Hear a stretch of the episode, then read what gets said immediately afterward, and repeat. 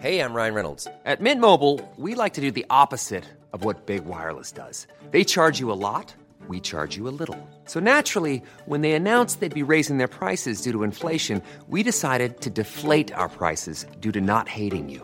That's right. We're cutting the price of Mint Unlimited from $30 a month to just $15 a month. Give it a try at mintmobile.com slash switch. $45 upfront for three months plus taxes and fees. Promo rate for new customers for limited time. Unlimited more than 40 gigabytes per month. Slows. Full terms at mintmobile.com.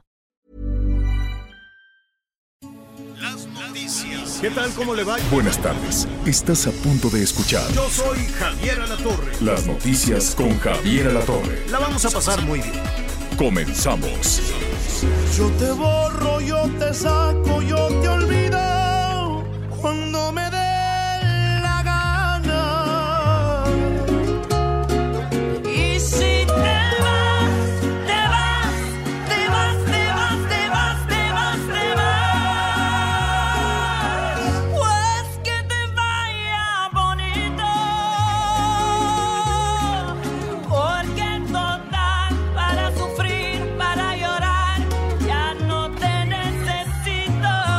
Ándele pues.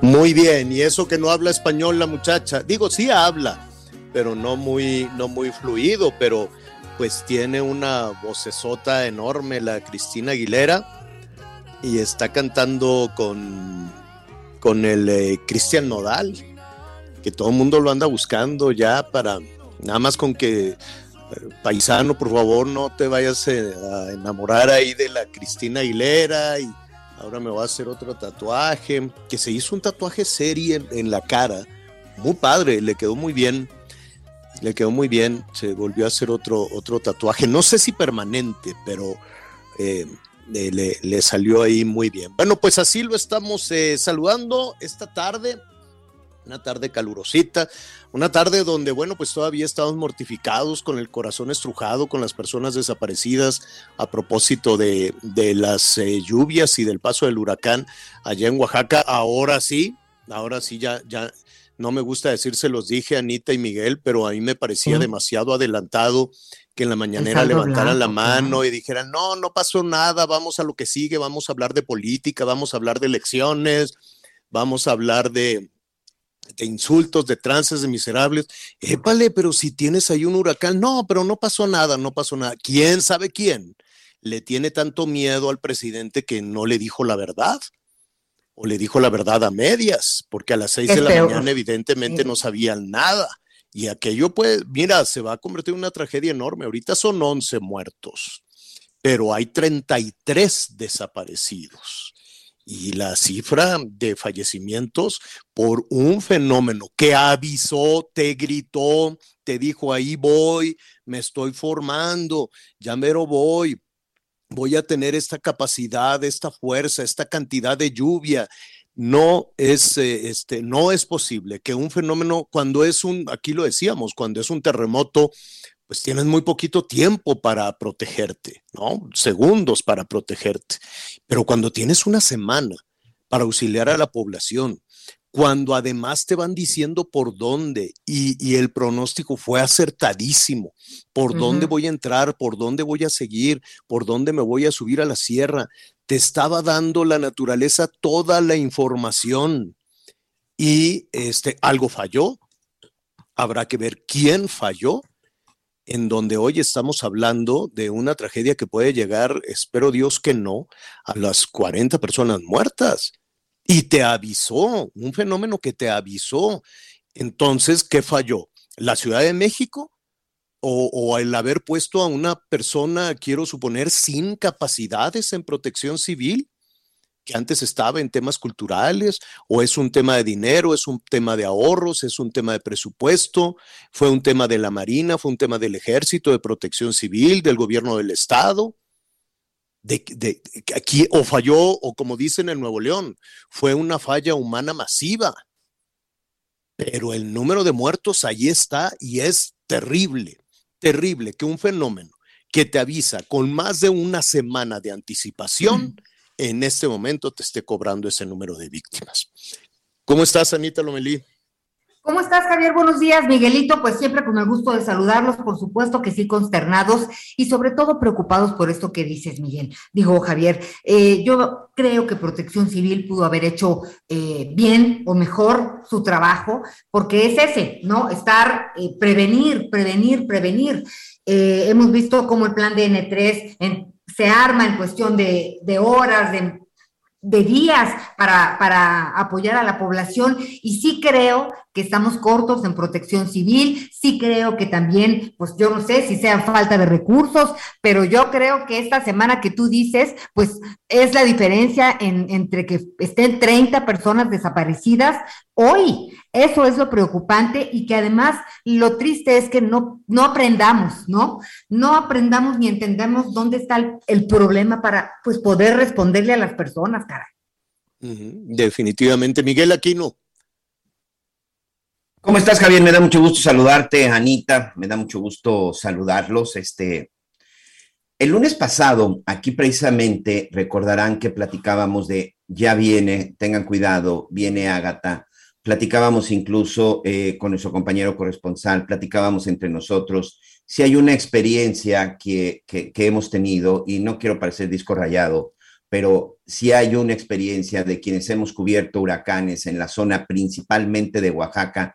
Oaxaca y Guerrero, es, Oaxaca y Chiapas, perdón, es en donde normalmente sucede siempre lo mismo. El problema más grave no se da en la costa, el problema más grave siempre se da en la zona de la serranía, siempre se da en estas zonas en donde la gente está prácticamente viviendo a las faldas del cerro o incluso en las pendientes de los cerros siempre se da donde incrementa el cauce debido a las lluvias, siempre es el río Los Perros. Cada año que golpea un fenómeno de esta naturaleza al estado de Oaxaca, siempre es lo mismo, señor. Entonces, ahí es en donde demuestra básicamente la, la hipótesis y la teoría que tú dices. Es gente sin experiencia que estoy seguro que jamás jamás han estado en un huracán en tierras oaxaqueñas, insisto. El problema nunca se ha dado en la costa. Ni en tierras oaxaqueñas, ni en ningún lado.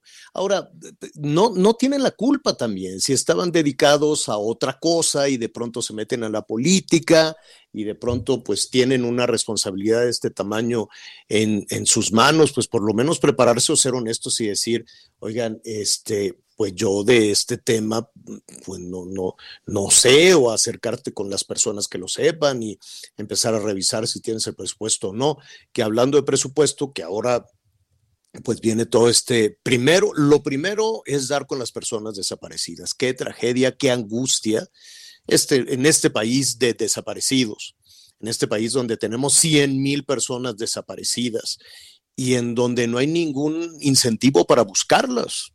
¿No? Más allá de las madres, el dolor de las madres para, y de los padres y de las familias para buscar a los, eh, a los desaparecidos, pero ninguna instancia de gobierno dice, bueno, ¿y, ¿y, cómo lo voy a buscar? Y ya que lo encuentre, ¿qué voy a hacer? ¿Voy a abrir una carpeta de investigación? Hay un, hay un tema de impunidad alrededor de todo esto, porque las mismas autoridades cuando dicen, bueno, busquemos en un predio, en un tambo, no sé, y después, ¿qué van a hacer? Dice, ¿y cómo voy a saber quién es? ¿Y cómo voy a llevar a cabo la identificación? En fin, ese es otro tema. Pero en este, eh, pues lo primero, hoy hay que saber qué sucedió con estas personas. Los milagros existen. Capaz que el río los, se, los, se los llevó la creciente y esperemos que, que estén en algún punto esperando auxilio, esperando ayuda las personas sepultadas por los deslaves, pues cada vez se pierden, ¿no? Cada minuto, cada hora que pasan, se pierden las posibilidades de encontrar a, estas personas que se les vino el lodo encima, que se desgajó un cerro y, y, los, y los arrastra. Qué, qué pena, qué tristeza que sea de nueva cuenta los más pobrecitos a quienes este, les, pega, les pega toda esta situación. Y ayer hablábamos con Murat, el gobernador, y le decía, oye, y ahora que ya no hay Fonden, ahora que se quitó todo esto, que porque la corrupción y que pues no hay un fondo, no hay un presupuesto, no, yo no he escuchado, o por lo menos hoy nada más se dio instrucciones que vaya el ejército, que vaya la marina, en fin, pero no, no he escuchado que se diga, se, dispóngase de fondos, sobre todo cuando todo ese dinero se, se, está la comezón política y la comezón electoral y decir, bueno, pues a, lo mejor repartimos el dinero, pero pues que, no, ya sabes, alguien con un chaleco y que le diga, este dinero te lo da fulano de tal o te lo da fulana de tal, ya sabes, ¿no? Siempre es tristísimo que en este país las tragedias se aprovechen este, de, de esa manera, esperemos que no sea el caso. Esperemos que no sea la, situación de que se haga una fila enorme para estar repartiendo ayuda. ¿Quién sabe dónde va a estar la ayuda? Por lo pronto, ya el gobierno del estado anda haciendo cooperacha. Dice, oigan, pues échenme la mano. Y lo primero que hicieron es abrir una cuenta. Al ratito le vamos a decir, ya es una cuenta para los damnificados de Ágata. Y entonces, ¿dónde está el dinero? Entonces, ¿dónde está el presupuesto? Entonces, ¿por qué la gente sigue siendo cada vez más pobre? Más y más pobre. ¿Qué, ¿Qué pasa con el dinero? ¿En qué se gasta el dinero? Más allá de los eventos y de, y, de pues entiendo que en su naturaleza pues, los políticos quieren hacer el bien y quieren mantenerse en el poder. Y pues dicen, bueno, pues este, todo el tiempo están pensando en ese concurso, en quedarse ahí en las elecciones pero pues también hay una cantidad de dinero enorme que yo no veo.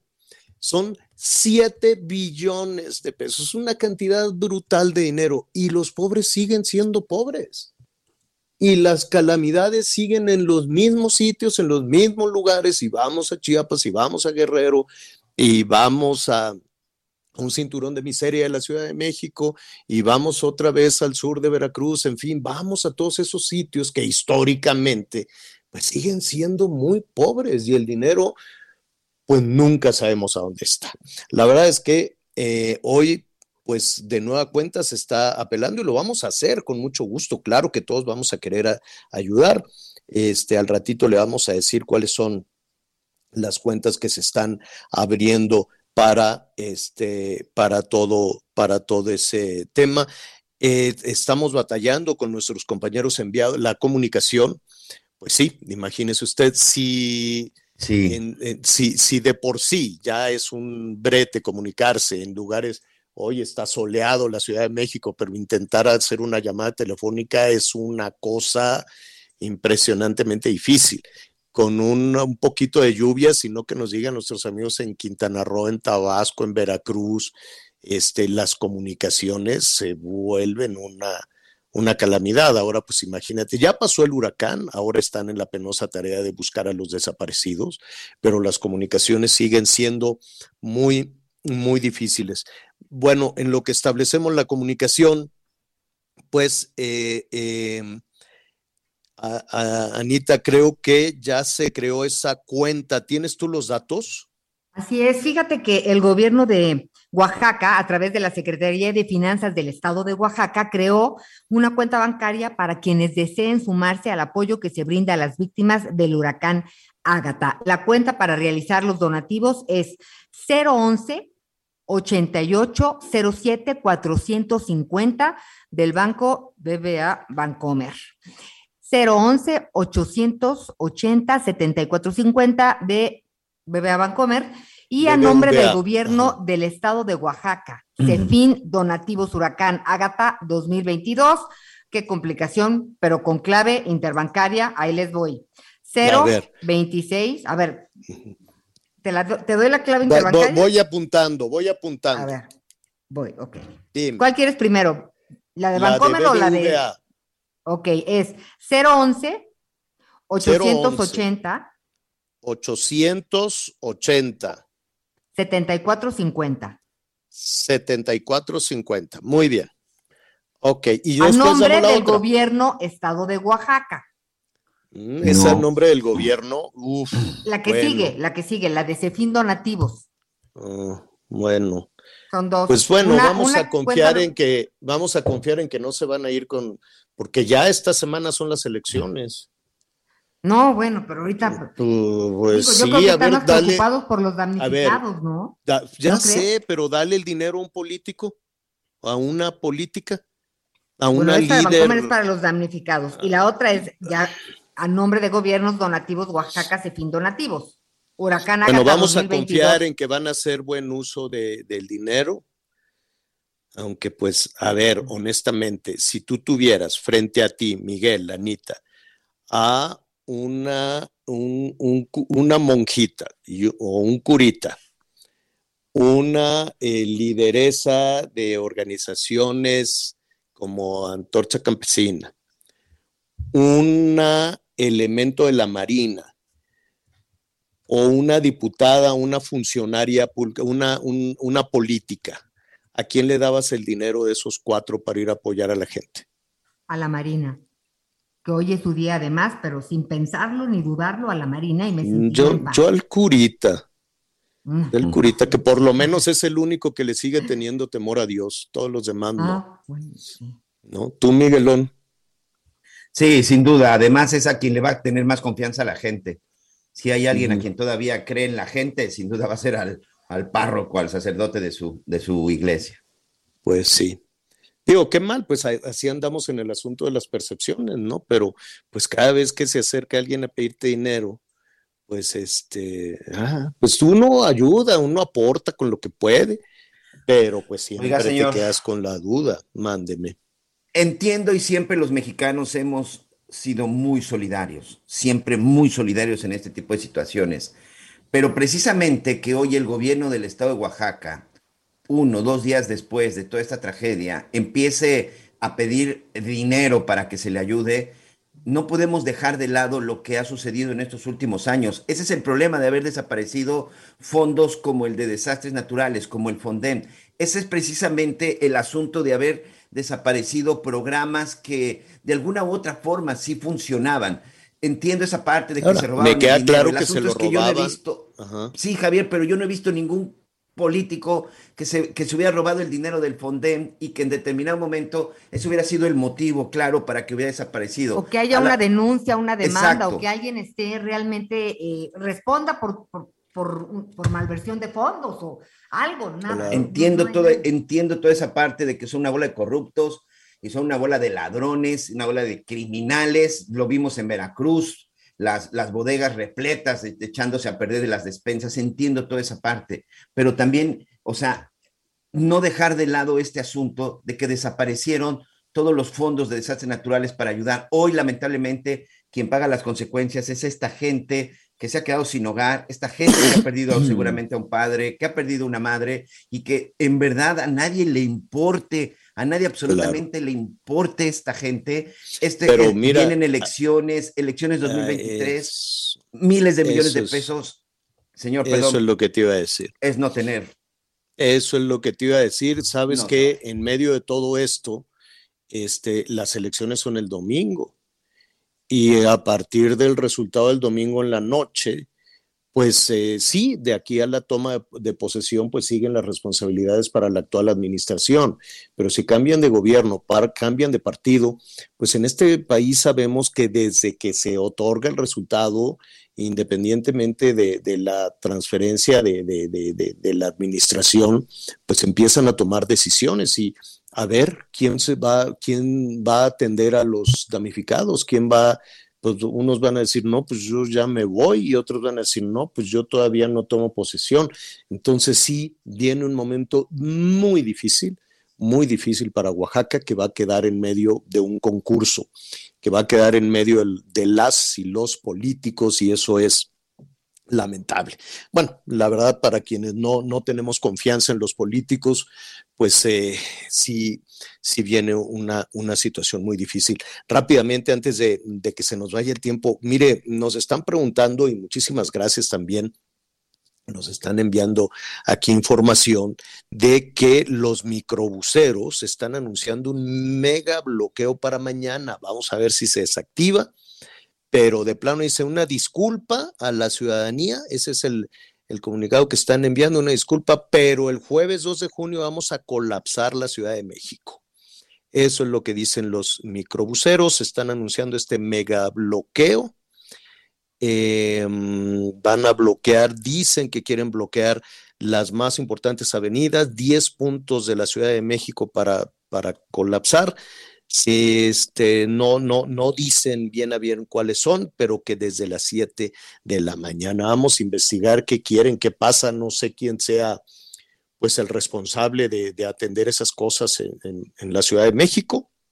Quiero suponer que lo que quieren es aumentar los precios o quiero, no, vamos a buscarlos a esta unión de microbuseros para que digan por qué quieren y saben lo que eso va a significar para la, para la Ciudad de México. Ese es algún tema que ahí está. Se calcula que serían como 10 mil, eh, pues según los agremiados, ¿no? representantes de concesionarios del transporte público en la Ciudad de México, que bueno, pues es la fuerza amplia de transportistas.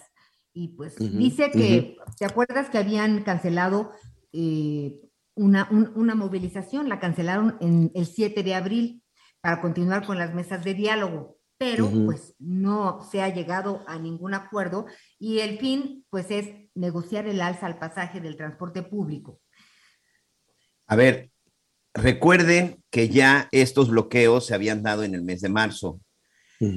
Y Martí Batres, el secretario de gobierno, los recibió, es el Frente Amplio de Transportistas. Incluso algunos se sumaron con él en la zona del Estado de México. Están pidiendo tres pesos de incremento a la tarifa, tres pesos. No se ha dado respuesta. ¿Cuál es el problema de por qué mañana nuevamente van a bloquear, Javier? Porque no les han dado respuesta, porque ya se habían reunido con las autoridades desde el, desde el mes de marzo, pero hasta el momento no les han dado respuesta positiva a su petición. Por esto están anunciando este bloqueo para el día de mañana. Ellos incluso piden que se trate de homologar un poco los costos en relación a lo que pasa en el Estado de México, que increíblemente en el Estado de México es más caro el transporte. El, ¿Cuál es la condición de, de, las autoridades de la Ciudad de México? Que cambien el parque vehicular, porque ese es otro de los grandes problemas que tiene precisamente el transporte en la capital del país. Pero todo el problema es el incremento que piden de tres pesos más a su tarifa y que hasta el momento el gobierno de la Ciudad de México no les ha dado pues no les ha dado este aumento, por eso es de que mañana se anuncia pues este paro. Pues, pues, pues, pues vamos a ver, porque sí, sí están dispuestos y están usando esa palabra a colapsar la Ciudad de México y no son los únicos, eh, perdón Anita, no son los únicos porque en este momento hay cuatro marchas simultáneas de, este, ahora sí que de mercaderes, de locatarios de, de los mercados. Hay cuatro marchas simultáneas están eh, eh, bloqueando pues diferentes eh, avenidas, el eje central, Congreso de la Unión, Valderas, Chapultepec. Entonces están protestando también los locatarios de los mercados de la Ciudad de México. y, entre los locatarios, las cuatro marchas simultáneas y lo de mañana, pues yo creo que como dirían, uno quédese en casa. ¿Qué pasó, Anita? Aquí, hablando de los principales puntos que se verían afectados mañana, se menciona Tlalpan, Insurgentes, Avenida 608, Eje 3, Avenida Tláhuac. Esto mañana. Eh, de entrada. Así que pues la verdad sí va a ser un día muy, muy, muy terrible. Ayer también fue la ciudad una locura porque cerraron reforma, entonces, pues bueno, tome a tomar sus previsiones y pues mm. la jefa de gobierno, Miguel, acuérdate que respondió que pues el aumento a la tarifa que pedían los transportistas no era aceptable. Entonces se hablaba de entre 5 y 6 pesos. Ahora es de los 3 pesos, es a lo que tú te refieres que no hay respuesta, ¿verdad? Es ah, correcto, ah, es correcto. Hay unos transportistas que también bloquearon hoy la autopista del Sol y hay bloqueos, si no me equivoco, en la Texcoco Lechería, en este momento allí en la, en la Ciudad de México, digo, en el Estado de México. Pues en fin, mira. Eh, en, la, en, la, autopista de Guerrero, Javier, están los bloqueos en la carretera federal desde la zona de Chilpancingo hasta la zona de Iguala y de ahí hasta Puerto del Marqués, ya prácticamente para dirigirte hacia la zona de Acapulco. Ese, y ahí sí también son transportistas y sobre todo ahí, bueno, pues es una situación de seguridad. Sí, eh, ahí es el tema de los robos, de los asaltos, de los robos. Dijimos, ya estamos hasta la copete de que nos estén robando y no pase nada. Eh, rápidamente, antes de hacer una pausa, lo que estamos encontrando los mexicanos es que si bloqueamos, nos atienden. Esa es, es un poco la lógica de lo, de lo que aquí está eh, sucediendo, cuando no es un secuestro, cuando no es una desaparición, cuando no es un padre que anda buscando a sus hijas, cuando no es un transportista que lo roban y cuando no son eh, pues los locatarios de los mercados, en fin, para ser atendidos, la ruta que hemos encontrado es bloquear, bloquear y bloquear. Vamos a una pausa y volvemos.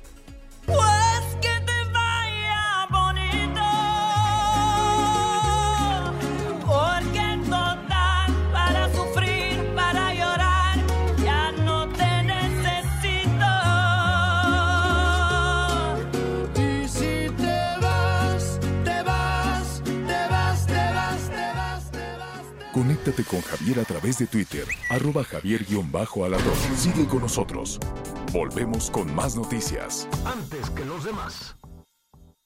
Heraldo Radio 98.5 FM, una estación de Heraldo Media Group, transmitiendo desde Avenida Insurgente Sur 1271, Torre Carrachi, con 100.000 watts de potencia radiada. Todavía hay más información. Continuamos.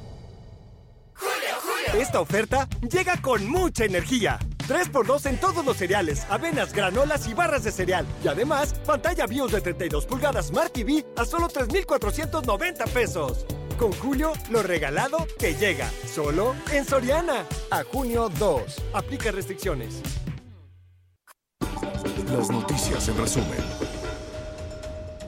Los cuerpos de cinco personas fueron localizados la mañana de este miércoles en dos puntos distintos en Morelia, Michoacán. Las víctimas aún no identificadas ya fueron trasladadas al servicio médico forense. El ex gobernador de Nuevo León, Jaime Rodríguez Calderón, se encuentra en peligro de muerte tras las complicaciones que ha presentado luego de las dos intervenciones quirúrgicas del colon que le han practicado. Así lo reveló su abogado Gabriel García.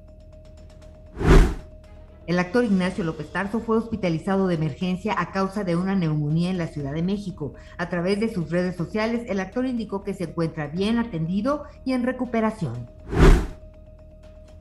Hoy el dólar se compra en 19 pesos con 46 centavos y se vende en 19 con 93. Gracias, Anita. Eh, gracias por todos sus, sus, comentarios, sus llamados. Esta situación de a quién le daría a usted el, el, dinero, pues sí, muchas personas eh, tienen otras opciones antes que a un político, ¿no? Cuando decimos el dinero para ayudar a los damnificados de, Oaxaca o de cualquier otra zona. Y es que la percepción de que la corrupción no, no, no, más no se puede este, controlar o dominar es algo que, que sigue avanzando en nuestro país. Mire, la popularidad del presidente eh, se construyó a partir de una propuesta que todos, absolutamente todos decíamos que sí, acabar con la corrupción, sobre todo después de, la administración de Enrique Peña Nieto, que fue verdaderamente descarada. Yo recuerdo que además pues, se hicieron varias eh, investigaciones mexicanos contra la corrupción la impunidad, varias, varias, que hoy lo tiene eh, un día sí y otro también en su discurso en, Palacio Nacional es otra cosa, pero pues la misma situación, ¿no? De la misma manera batallaban con las anteriores, con las anteriores administraciones. Y antes de ir con a la siguiente eh, conversación, precisamente con nuestra invitada de hoy, me, me llamó muchísimo la, la atención eh, escuchar hoy por la mañana que eh, el presidente no, no, no respondió eh, con, con, descrédito o con, eh, con, con, calificativos o cosas por el estilo a una serie de señalamientos alrededor de Ricardo Schiffel, el titular de la Profeco. Y además reconoció el tema de Segalmex, que se robaron 10 mil millones de pesos y que están investigando. Y en el caso de Ricardo Sheffield, esto se lo, se lo comento, lo pongo rápidamente en contexto porque no lo sabe, hay una investigación que señala pues de algunos negocios que está haciendo el titular de la Profeco y en lugar de negarlo y de decir son unos, este, pues no sé, cualquier insulto o, o que son conservadores o lo que sea, dicen, bueno, vamos a investigar, vamos a investigar de qué se trata. Pero para poner en contexto esta, esta situación. Me da muchísimo gusto saludar a Verónica Ayala Salazar, periodista de investigación de Mexicanos contra la Corrupción y la Impunidad. ¿Cómo estás, Verónica? Muy buenas tardes. ¿Qué tal, Javier? Un gusto acompañarlos. Oye, dinos, eh, ponnos un poquito en contexto alrededor de esta investigación en donde en el centro está el titular de la Profeco. Así es, bueno, el día de hoy en Mexicanos contra la Corrupción y la Impunidad eh, presentamos esta investigación que, como señala, gira en torno al titular de Profeco, a Ricardo Sheffield, en cuanto a que ha expandido sus negocios. Eh, desde unos meses después de haberse incorporado a la administración de AMLO, eh, transformó un despacho legal en una inmobiliaria, esto en sociedad con el delegado de Profeco en Guanajuato, y posteriormente creó una operadora turística con el delegado en Veracruz, además de haber establecido también una constructora con un eh, proveedor, un contratista del gobierno local en León. Eh, A ver, todo, bueno, todo esto, perdón, an- an- an- antes de avanzar, un, un, un funcionario como el titular de la Profeco no puede estar haciendo estos negocios, quiero suponer.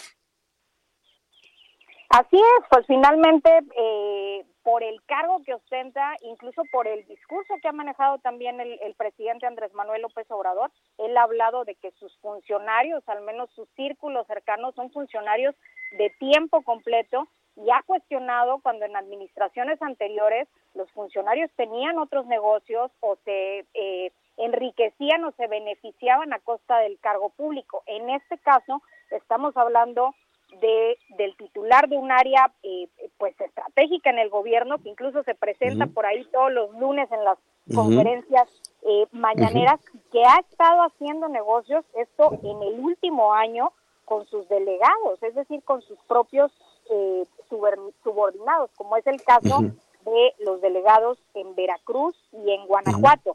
Incluso con una de estas empresas creada recientemente en octubre del 2021, que es operadora turística La Casa de las Sirenas, está por abrir un hotel boutique en Tlacotlalpan, Veracruz, este eh, municipio de, del sur de Veracruz que está eh, considerado incluso como patrimonio cultural por la UNESCO. Y en este en este negocio en particular tiene como socio a Bruno Rodrigo Fajardo Sánchez, que fue delegado de Profeco en Veracruz hasta hace un año y que ahora lo ascendieron y tiene un cargo como directivo de área de la misma dependencia en la zona Golfo Centro. O sea, ver, eh, recapitulando un poco, Sí. eh, es un hotel de, de lujo, como le dicen, un hotel boutique, Boutique, un lugar muy bonito, Tlacotalpan, que, Sí. es, que, es, que es muy bonito.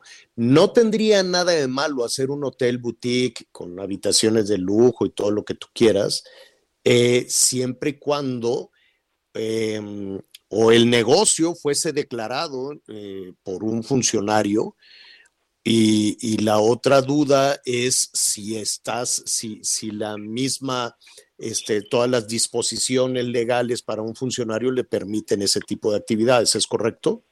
Es, es correcto, Javier. Y en este caso tocas un punto muy importante. A diferencia del resto de las empresas en las que participa, en su más reciente declaración patrimonial de que presentó apenas el 18 de mayo, Sheffield omite mencionar justo su participación en esta empresa, según consta en la versión pública de su declaración que está en el sitio de Declaranet. Esto en contraste incluso con lo que con lo que declara su socio, porque su socio sí la reporta. Entonces, eh, lo buscamos sobre este punto y sobre el hecho de que esté haciendo por ahí negocios con, con sus subordinados. Él dice que no hay ningún eh, conflicto de interés y en el caso de esta empresa que no reporta, él alegaba que era porque la habían creado apenas este año, cuando no es cierto, cuando la empresa se registró desde el año pasado.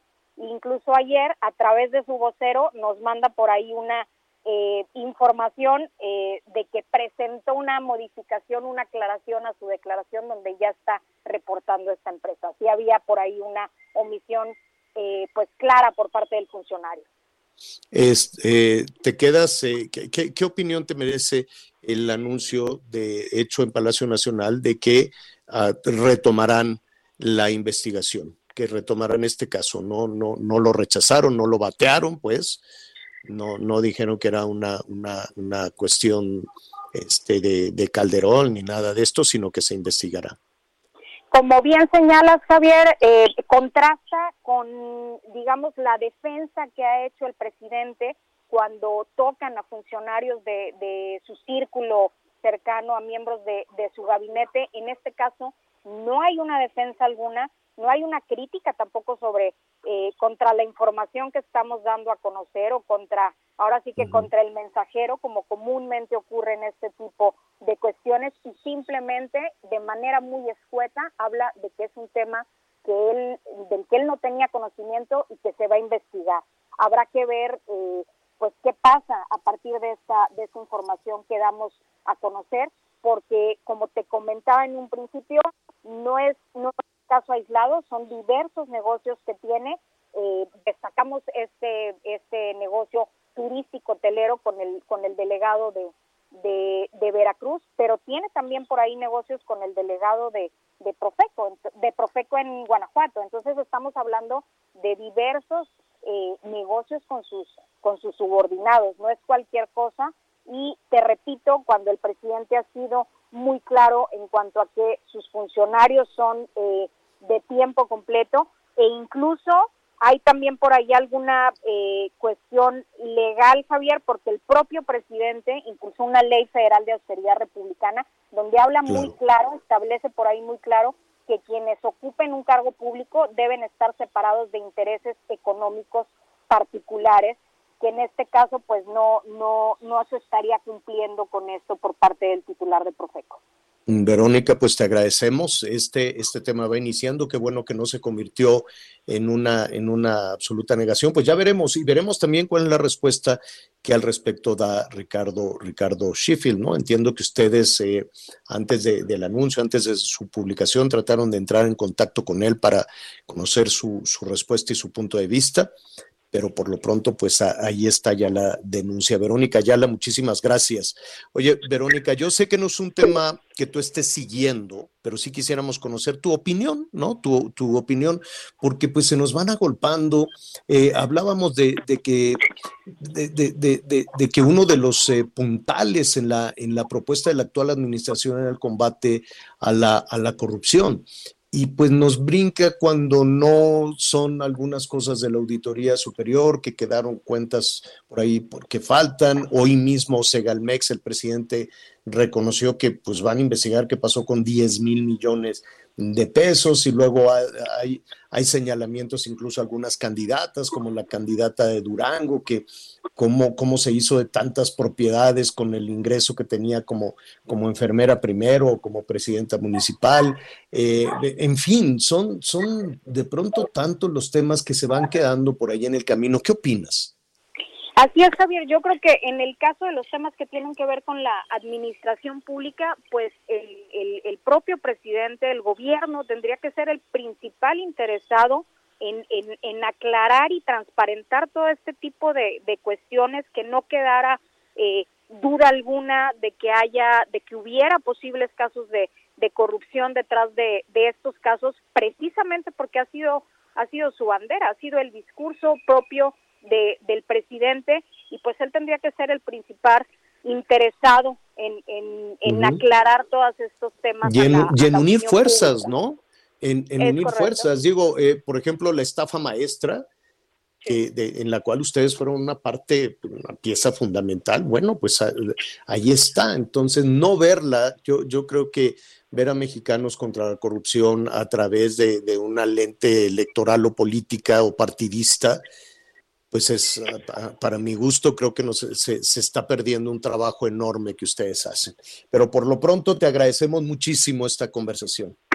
Al contrario, Javier, muchas gracias a ustedes por el espacio.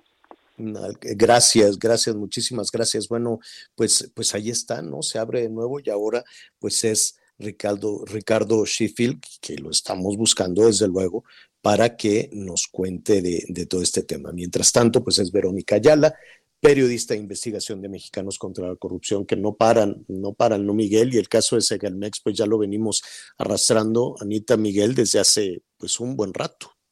Así es, y recordar, Javier, que fue también Mexicanos contra la Corrupción y la Impunidad los que presentaron pues, las primeras pruebas, las primeras denuncias de lo que estaba sucediendo en Segalmex. En su momento ellos hablaban solo de alrededor de 800 millones de pesos que se estaban distribuyendo en, una red de compañías, de seis compañías que se habían pues formado precisamente para desviar estos recursos, pero ya cuando la Secretaría de la Función Pública, porque también a partir de lo que se da en Mexicanos contra la Corrupción y comienzan las denuncias, la Secretaría de la Función Pública empieza con una investigación y atención, los fraudes en Segalmex, que es esta seguridad alimentaria de México, o sea, la encargada básicamente de estar viendo todas las cuestiones de los alimentos que se distribuyen, Segalmex a través de Conasupo, de Diconsa, que son todas estas empresas filiales, bueno, se estima que han desviado alrededor de 10 mil millones de pesos. Esto es lo que dice la Secretaría de la Función Pública en los ejercicios del 2019,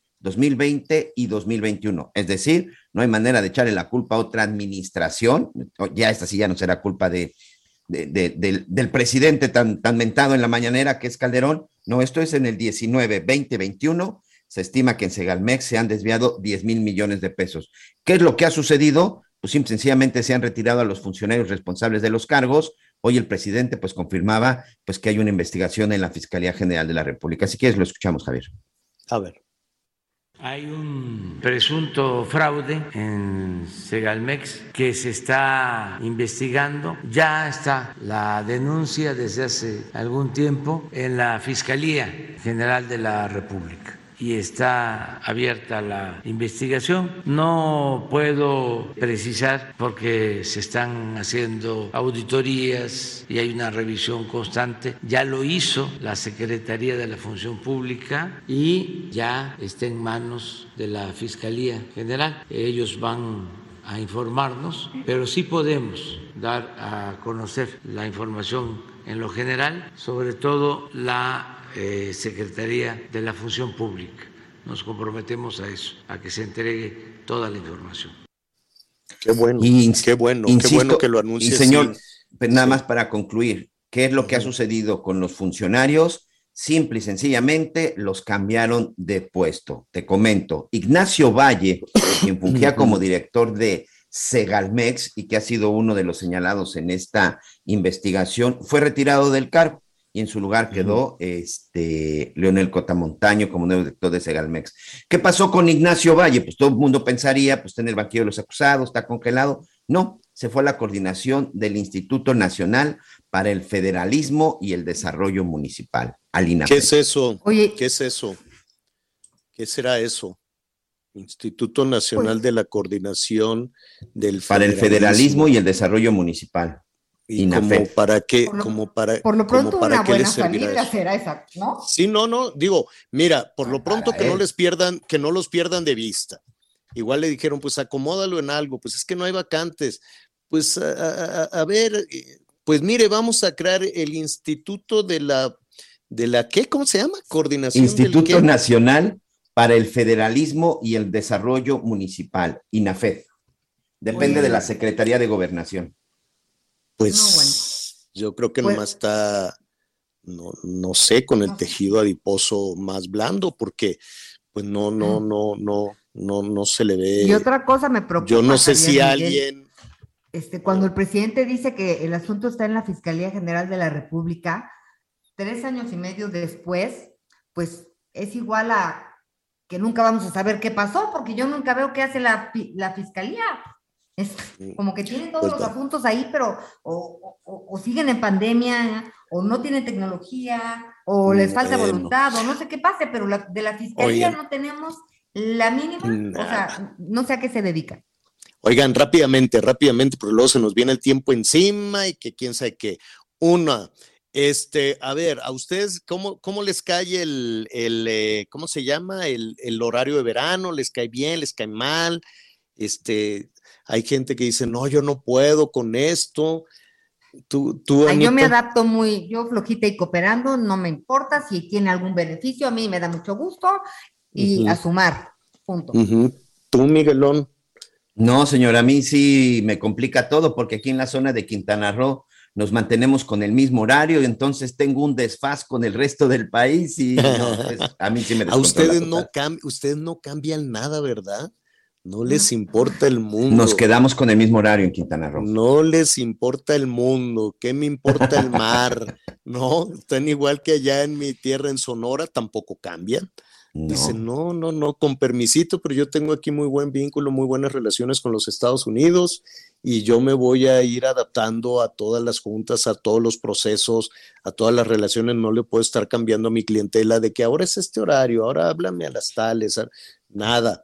Entonces, pues ellos ven una serie de beneficios que no, que, que- que dicen, oye, pues me da mucho gusto que allá en el centro del país tengan sus ocurrencias, pero pues aquí andamos con esto. Entonces tampoco les importa. Digo, no es que no les importe, digo, es- les ven mejor un beneficio comercial este, con los norteamericanos que un beneficio este, de, de políticamente, ay, sí, es que en México dijeron, no, no, no. Entonces, esto viene a colación porque lo más probable es que ya esta fue, este año fue el, el- yo creo, vamos viendo qué sucede, pero yo creo que ya este fue el último cambio de horario, ya vamos a tener un horario parejo. Yo, pero ¿cuál va a ser el parejo? ¿El de verano o el del invierno? El del invierno es el parejo, ¿verdad? Sí, yo, yo entiendo que será el del invierno. Creo que ese va a ser el, creo que ese va a ser el parejo. Ya el presidente dijo, ya me dieron el informe, pero pues no conozco el informe, nada más lo conoce él. Eh, Digo, y quienes lo hicieron, ¿no? Y quienes lo hicieron, dice que hay afectaciones a la salud. No, no sé, no sé realmente cuál es la afectación a la salud, honestamente, pero bueno, que hay muy pocos beneficios económicos y a- a- al adelantar eso, eh, cuando se adelanta eso, pues yo quiero suponer pues que ya estaríamos este, despidiendo esa, ese, ese horario. Vamos viendo. Todavía no hay, no hay nada formal en eso. Es una discusión que, que se tiene, que todavía tienen que pasar los legisladores, pero pues pasar algo ah, Eh. de palacio a los legisladores es puro trámite, no, no, no, no, no Sí, se no. notifique, no, ahí Oye, no- Es un despacho alterno de Palacio Nacional, San Lázaro. Es como las comisiones que luego no sabemos en qué Ah. terminan. Pero, pero, pero. Javier, hoy es primero de junio, empieza además del mes del orgullo LGBT más, LGBT más, muy bien. Ajá. Y también hoy es el Día de la Marina y a los marinos Sí, marinos, felicidades hay a que- los tanto que agradecerles, este, porque pues bueno, por tierra, por mar y por aire, siempre están, Sí. este, pues muy pendientes, ¿no? Y muy trabajadores Sí. y ahora pues con todo La lo verdad es que relacionado están con en las uno- capitanías, de con en- las actividades de las capitanías de puerto, astilleros y así como escuelas náuticas mercantes. están en un muy buen nivel de percepción de confianza de la ciudadanía. La. Marina está este, por encima, desde luego, de, de los, los que están hasta el sótano son los políticos, los diputadas, las diputados, todos estos personajes al sótano, cero hasta abajo, no quiero saber nada de ti. Pero los, este, la Marina, el Ejército están muy bien evaluados en la cercanía con, con las personas. Felicidades a la Marina Armada de México en tantas ocasiones que hemos trabajado con ellos para poder desplazarnos y los hemos visto trabajando, ¿eh? Y, y sí, eh, hacen un, un- un trabajo que la gente está verdaderamente agradecida. Hace tiempo que no me invitan a una cadetera, eso sí, le voy a hablar al, al- al almirante secretario, decirle, ay, antes me invitaban. Y las cadeteras son, son, son estas reuniones que hacen este, con ¿Cómo dijiste que se integrantes. llama? Cadetera, Ajá. como de cadete, cadete Sí, sí, de la nave. Soy de la naval. así bien. Entonces, este, hacen un, un evento para socializar cada tanto y tanto, entre, pues, entre ellos algún reconocimiento. Este, ya han cambiado, al, al principio se llamaba la cadetera, pues era algo así como club de Toby, ¿no? Iban, pero pues cada vez la, la participación de las mujeres es enorme en la Marina Armada de México.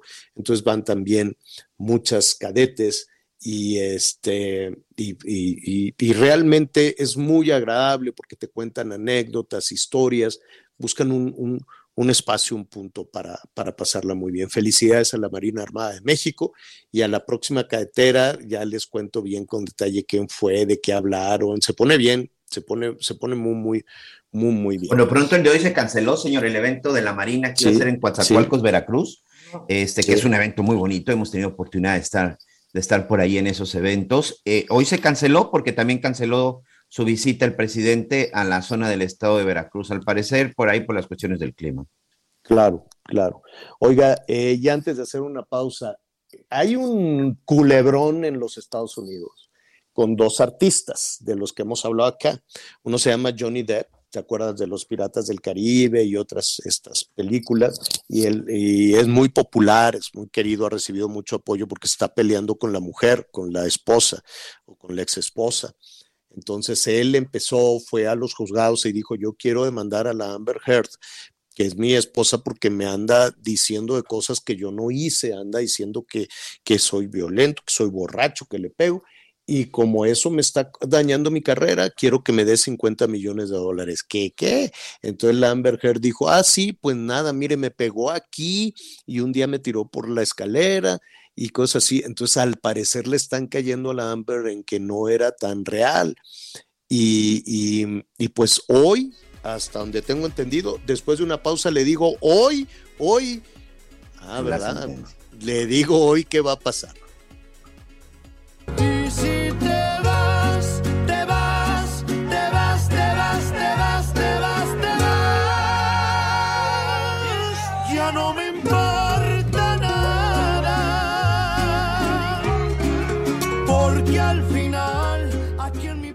Conéctate con Miguel Aquino a través de Twitter, arroba Miguel Aquino. Toda la información antes que los demás. Ya volvemos. Burrow's furniture is built for the way you live. From ensuring easy assembly and disassembly to honoring highly requested new colors for their award-winning seating, they always have their customers in mind. Their modular seating is made out of durable materials to last and grow with you. And with Burrow, you always get fast, free shipping. Get up to 60% off during Burrow's Memorial Day sale at burrow.com slash ACAST. That's burrow.com slash ACAST. burrow.com slash ACAST.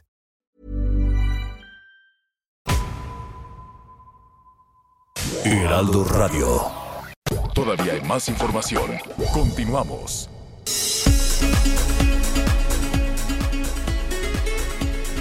Temporada de lluvias y ciclones tropicales. Ah. Bueno, como les decía, este miércoles inicia la temporada de lluvias y ciclones tropicales 2022 en el Océano Atlántico. En ese sentido, el gobernador de Quintana Roo, Carlos Joaquín, aseguró que el estado está preparado con 985 refugios para atender a la población en caso de ser necesario. Y con esto nos vamos a un recorrido por el país. El titular de la Fiscalía Especializada en el Combate a la Corrupción señaló que hay cinco miembros de Morena los cuales son investigados por su implicación en delitos de cuello blanco, en tanto que en contra de un alcalde se ha librado una orden de aprehensión por los delitos de lesiones. Raúl Ramírez Castañeda mencionó que la Fiscalía Anticorrupción investiga al alcalde de Reynosa con licencia Carlos Peña Ortiz por el delito de operaciones con recursos de procedencia ilícita, así como al presidente municipal de la capital capital tamaulipeca Eduardo Gataz Báez por el mismo delito en la compra de una residencia en la playa Miramar y una camioneta blindada. Esta es la información desde Tamaulipas por Arnoldo García. Con un llamado a limpiar de violencia el poder en Yucatán, el Congreso del Estado aprobó de manera unánime la iniciativa 3 de 3 para que ningún agresor de mujeres o deudores alimentarios ocupen cargos de representación popular o puestos de designación en las instancias gubernamentales. El dictamen establece que no podrán ser servidores públicos aquellas personas con antecedentes penales en violencia familiar, delitos contra la intimidad personal, contra la imagen personal, violencia laboral contra las mujeres, violencia obstétrica, violencia por parentesco, violencia institucional, hostigamiento sexual, acoso sexual, abuso, estupro, violación o feminicidio o que sean deudores alimentarios morosos. Al aprobarse el dictamen, las activistas feministas y el público presente en el recinto legislativo se pusieron de pie y aplaudieron durante varios minutos. Desde Yucatán informó Herbert Escalante. Ayer fue localizado en un predio de la alcaldía De la Ciudad de México el cuerpo de Karen Itzel Rodríguez, la joven de 26 años de edad que fue reportada como desaparecida desde el pasado 19 de mayo. A pesar de que su esposo, José N., fue quien reportó su desaparición, asegurando que salió rumbo al Instituto Politécnico Nacional en Milpa Alta para entregar su tesis, elementos de la Fiscalía Capitalina determinaron que posiblemente está relacionado con su desaparición, por lo cual fue detenido y vinculado a proceso con prisión preventiva oficiosa hasta resolver la investigación, informó Ángel Villegas.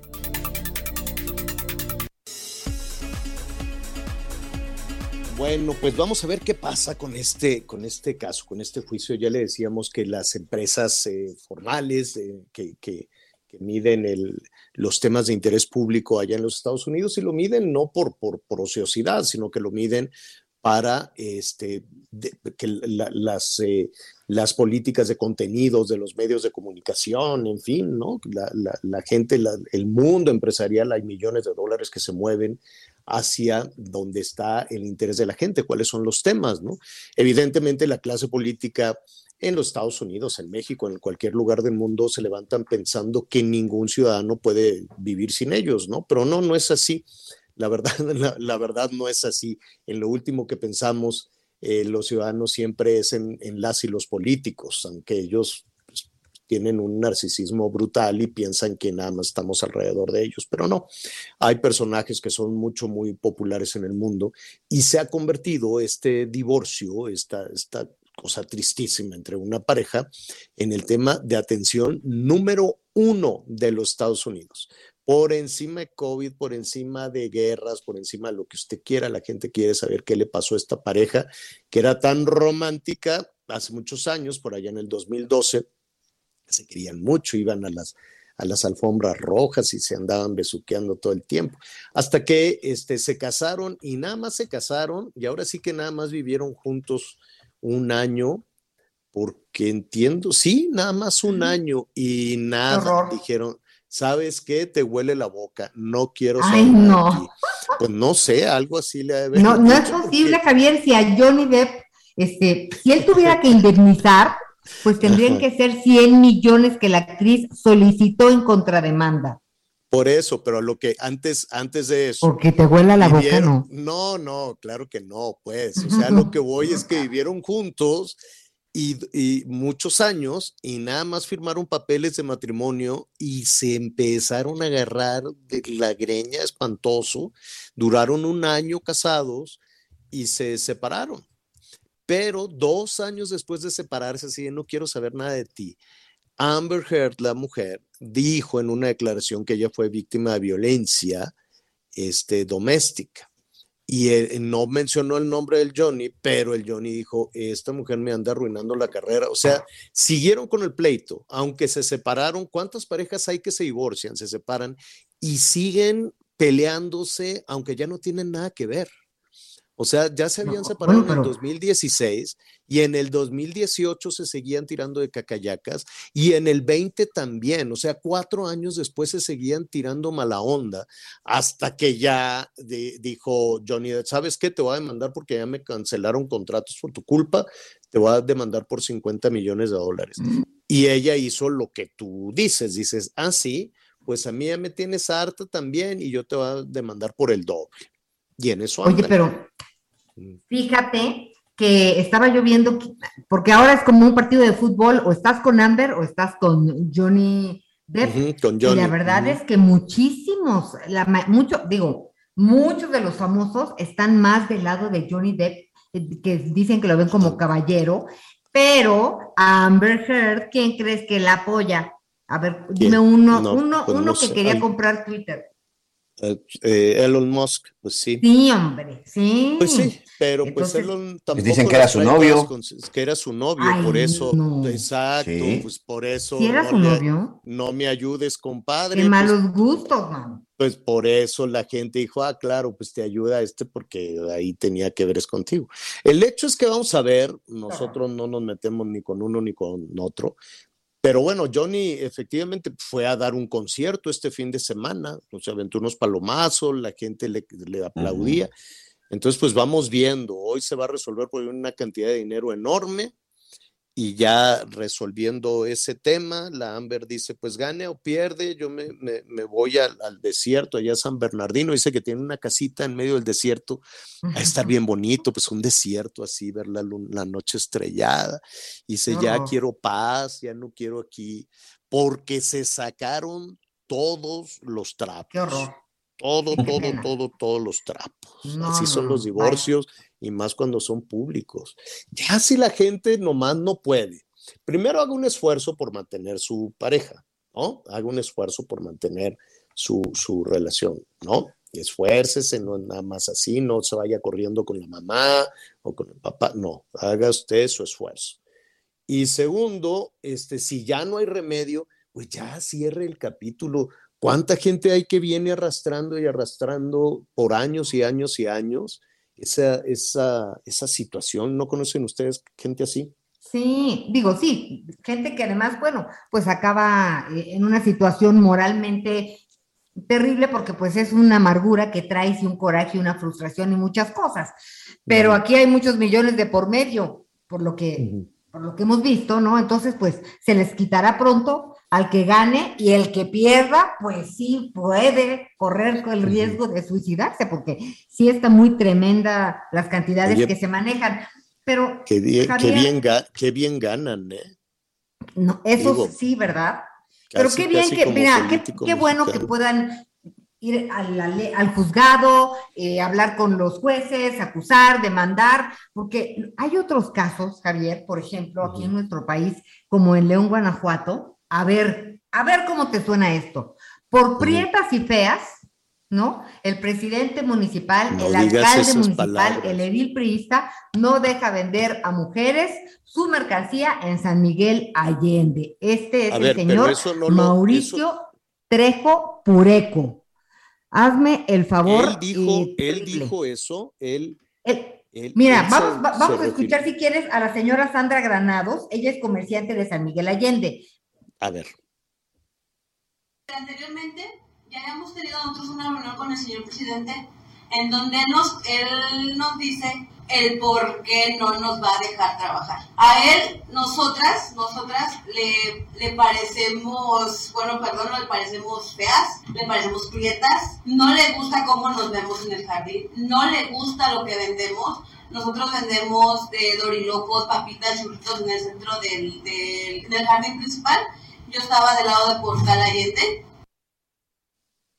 Fíjate, Javier, que este señor, eh, Mauricio Trejo Pureco, es la segunda vez que es eh, presidente municipal de San Miguel Allende y en su primer, eh, en su primera vuelta también les hizo lo mismo, ¿no? Ahora les quiere comprar sus carritos que en 400 mil pesos, estas mujeres pues venden botanas, aguas frescas, refrescos. Este, él dice, bueno, se los compro en 400 mil y no las quiero ver por aquí ni, de chiste. Y ellas pues están furiosas, indignadas porque de eso viven. Es un trabajo de generaciones. Y, y, y lo peor, Javier, es que, a ver, en León, Guanajuato no pueden demandar porque apenas están viendo cómo sería la ley en contra de la discriminación. Entonces me vine pues a la federal, me voy a CONAPRED. En CONAPRED pues dice que metas tu queja por línea. Y yo dije, a ver, ¿dónde está el responsable de CONAPRED para...? Y pues dice, información no encontrada porque CONAPRED está descabezado. O sea, no tiene presidenta. Entonces aquí dice, usted meta su queja en línea este, y no va a pasar nada. Y sabes qué, Javier, así, pues, por, por supuesto que este señor y quien le pegue la gana podrán actuar de una manera y salir impunes, prietas y chaparras. Y ellas lo, lo saben. Les pasó lo mismo hace, en el 2012, cuando fue primera vez alcalde, un Qué hombre preparado, de ma- estudió marketing, administración de empresas, etcétera, etcétera. Eh, pero pues no hay con quién acusarlo. Qué barbaridad, qué barbaridad que además, este, pues así como han, se han, han descabezado y no nada más han descabezado estas, estas instituciones tan útiles, eh, sobre todo en términos de, eh, mira, hay muchas personas que utilizan una serie de términos ofensivos y piensan que lo peor del caso en todo esto que nos estás comentando, Anita, es que piensan que están haciendo lo correcto.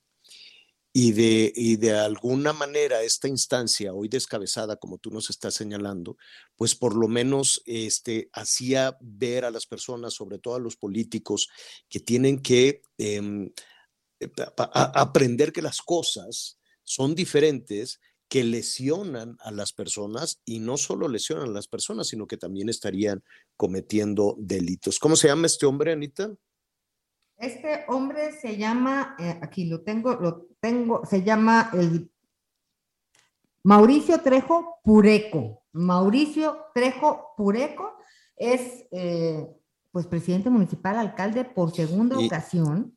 Este. Y pues miren, hay que estar muy atentos por quién votamos. Si en la primera hizo lo mismo y ahora otra vez se te vuelve a ganar, también este, seamos responsables con nuestros derechos ciudadanos. No vote por lo mismo. En- Claro, Mira, claro, claro. Pues eh, ahí está, lo vamos a, lo vamos a, a retomar y vamos a retomar, este, desde luego, pues lo que está sucediendo con, pues con la CONAPRED, ¿no? ¿Cómo, cómo, pues cómo es posible? Entonces ya no existe, ¿no? pues sí existe, ahí está, pero pues digo, te digo, te digo que dije, a ver, vamos a darle un seguimiento legal mm, mm, en línea. En línea vamos a meter, oiga, fíjese que el presidente municipal me dijo Prieta y Chaparra, o sea, ¿cómo, cómo puede ser así? Ajá. Bueno, lo, lo, lo vamos a retomar y eh, por ahí tenía yo otro tema que en un, que en un ratito y que tiene que ver también con, con, con APRED y con el uso de las palabras que puede ser hiriente en ocasiones y, eh, y, y ya, ya se lo voy a retomar con, con una palabra que está de moda desde hace un par de semanas entre los políticos mexicanos. Pero antes hubo una información importante. Hay un personaje muy pesado en el crimen, en el mundo, diría yo, Miguel, eh, eh, sobre todo en la, referencia con los crecimientos de los cárteles de la droga. Y me refiero a eh, William Rodríguez. Eh, no, perdón, no, William es con quien tú ya platicaste, ¿no? Es con quien era sobrino de Gilberto Rodríguez Orijuela, estaba yo aquí haciendo bolas, más bien el personaje central en todo esto es Gilberto Rodríguez Orijuela y mm, falleció. Así es, Javier. Eh, el día de hoy en, los Estados Unidos se da a conocer esta noticia. Gilberto Rodríguez Orejuela, quien fuera uno de los líderes del cártel de Cali, junto con su hermano Miguel Ángel Rodríguez, ambos detenidos eh, después del año, después de que inició el año 2000, en el 2005, ambos detenidos y que posteriormente, detenidos y extraditados, mejor dicho, hacia la zona de los Estados Unidos.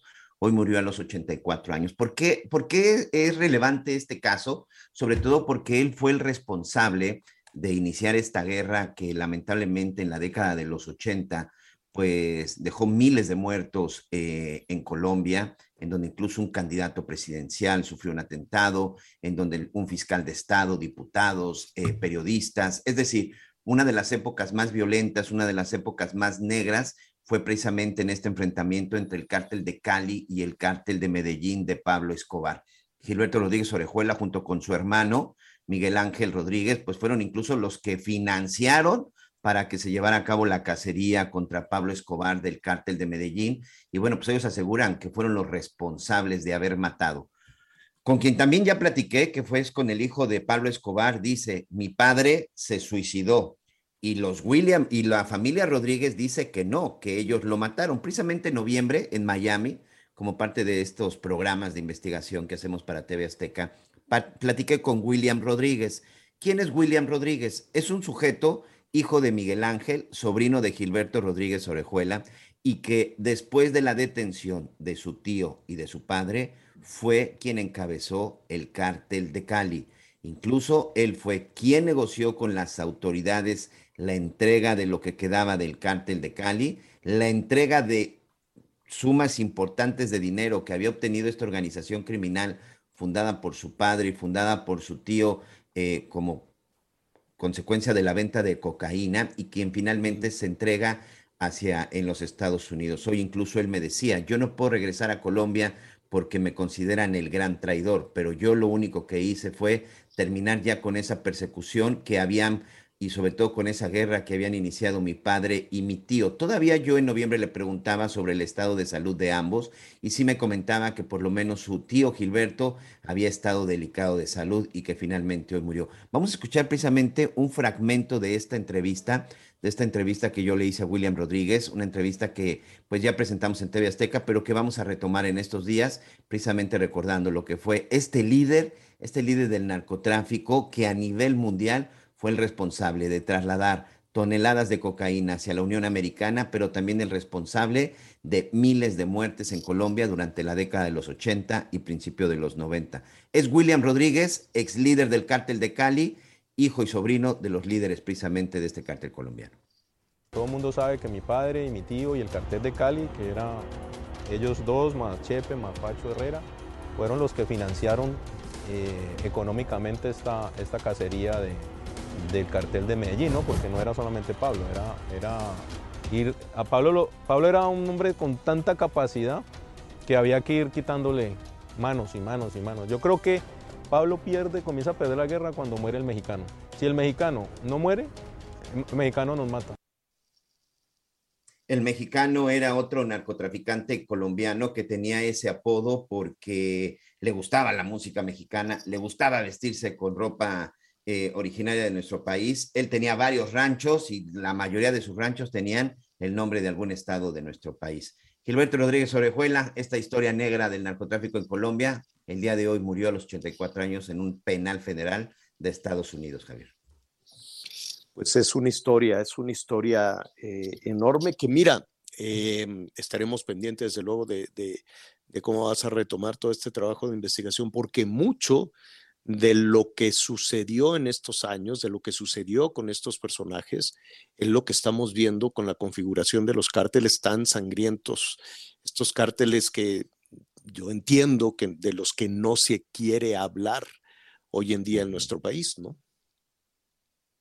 Sí, por supuesto, son de esas organizaciones que, que dejaron un, un un esquema y una relación, eh, y también porque es importante, porque al final este también, esta, esta relación que tenía el cártel de Cali con los cárteles mexicanos, específicamente con el cártel de Juárez en, en aquella época con Amado Carrillo, pues hoy es mucho el reflejo de lo que sucede en nuestro país.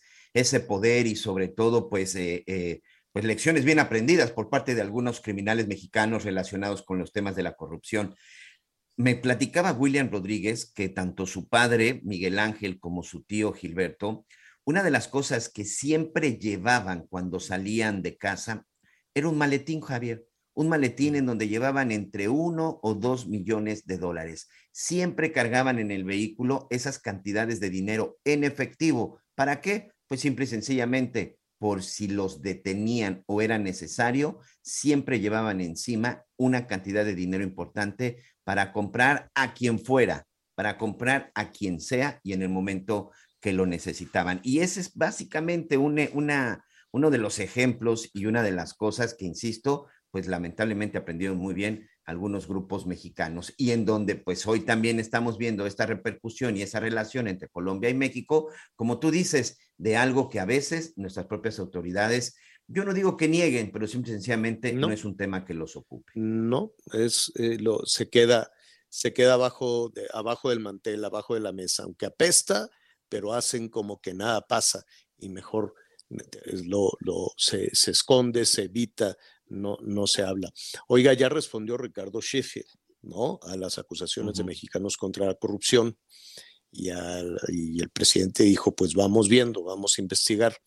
Para, para quien lo acabamos de tratar hace un momento, hay, hay una serie de revelaciones en el sentido de que el titular de la Profeco pues anda haciendo negocios con algunos de sus subalternos, que un, un hotelito, tampoco es un gran hotelote, pues un hotel pequeño, de estos que ahora les dicen Hotel Boutique en Tlacotalpan, que es muy bonito Tlacotalpan, hace mucho tiempo que no andamos por allá, pero realmente es muy, muy, es muy bonito. Y también, ¿qué, qué más era? Negocios de, de turismo, algún, un- una serie de empresas, ¿no? De prestadoras de servicios, básicamente. Al ratito le vamos a decir cuáles son, cuáles son estos negocios. Entonces, pues ya eh, a través de, de Twitter dijo, soy inocente. Dice, el que nada debe, nada teme. Mi familia tiene tradición empresarial en León, eso es cierto, él es empresario de hace mucho tiempo, ha tratado de ser gobernador de Guanajuato desde hace muchísimo tiempo. Dice, yo trabajo desde los siete años eh, y desde los 11 le rindo cuentas al SAT. A los 11 años ya, ya te registras en el SAT, no, no lo sé. Este, soy Oye, pero- empresario qué horror. soy empresario, cumplo con la ley y es falso que existan conflictos de interés. Las investigaciones sabrán limpiar mi nombre, es lo que está diciendo en este momento a través de las redes sociales Ricardo Sheffield. Pero aquí Decías- el tema es que, bueno, ujú. pues ya seguramente las investigaciones tendrán la última palabra y será muy importante que así sea. El tema es que en el transcurso de estos años es cuando se habla de que pues creó una constructora, una operadora turística y además transformó un despacho jurídico en una inmobiliaria. Esas son las cosas que de repente, eh, considerando el discurso de eh, austeridad republicana y de eh, cero nepotismo y de honestidad y de quién es quién, en quién es quién, pues sí es, sí sería preocupante que esto sucediera este, y no pasara nada, ¿no? Porque Así que, mira, pues, se esperaremos. tomaron en, en eso de la austeridad y en eso de la ley de que nadie puede trabajar. Yo me quiero, yo, a todos los que han echado del gabinete, que te- no, no podrían trabajar en ningún lado, tendrían que estar haciendo paletas o tampoco porque es una actividad empresarial. Es- hay- hay, una serie de disposiciones complejas en todas Que estas además no leyes se llevan a cabo, ¿no? Porque si que además no, pues, la se llevan a cabo, ¿en pues la gente, quiero suponer que la gente tiene que pagar, este, ¿cómo se llama? Cuentas, factor, este, cosas. A ver, el presidente cuando deje el cargo va a estar en muy buena edad de trabajar y ya no va a poder trabajar, va a vivir de, de su pensión nada más. Bueno, eso, eso es lo que dijo, de las regalías de sus libros, pues no, no, no, no sé, ¿no? No sé si después de vivir en Palacio, pues te No, alcance no, con, de las regalías la de su libro pensión. no puede vivir. Pues no lo sé, no lo solito, sabemos. No, no, yo no Pero creo. entonces, ¿para qué ponemos toda esta serie de, de cuestiones de que no puedas trabajar en ningún lado? Vamos a retomar el tema después de una pausa, no se vayan.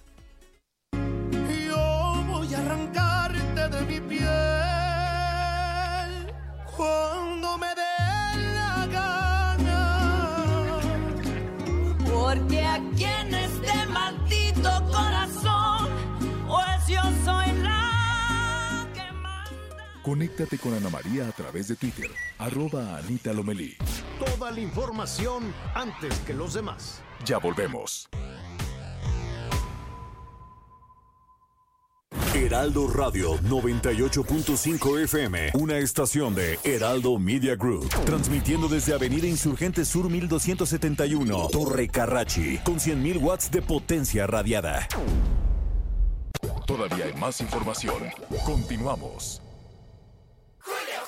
Llegó una oferta muy fresca. Aprovecha que la cebolla blanca está a 19.80 el kilo. Sí, a solo 19.80 el kilo. Y el tomate guaje a 14.90 el kilo. Sí, a solo 14.90 el kilo. Con Julio, lo regalado te llega. Solo en Soriana. A junio 1. Aplican restricciones. Válido en Hiper y Super. Las noticias en resumen. Este martes fue asesinado el dirigente de la Unión de Transportistas del Estado de Guerrero, Francisco García Marroquín, en Chilpancingo. El líder transportista se encontraba en su vehículo cuando sujetos a bordo de una motocicleta abrieron fuego contra él y se dieron a la fuga.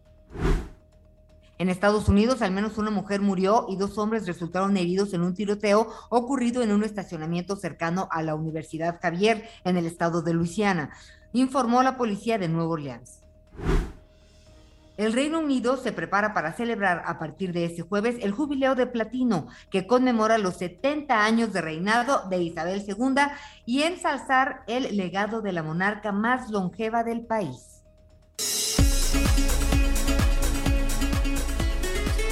Bueno, pues en el tema de las prohibiciones, a mí no me gusta eso de prohibir y yo me acuerdo que habían dicho que, este, que en este país ya se iban a acabar esto de las prohibiciones, como decían, prohibido prohibir, y- pero pues no, prohibir, pues sí, Pero, pues, todos los días que se ya habíamos entendido.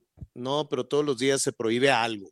Y en esta ocasión, pues le vamos a quitar a la gente el derecho a decidir sobre eh, fumar o no fumar este, con, con estos cigarrillos electrónicos, o más bien utilizar, ¿no? Más que fumar, utilizar estos cigarrillos electrónicos. Algunos tienen nicotina, otros no tienen, algunos tienen solo saborcito, echan vapor. Este, en fin, y se ha generado pues una, una gran polémica. ¿Qué creo yo?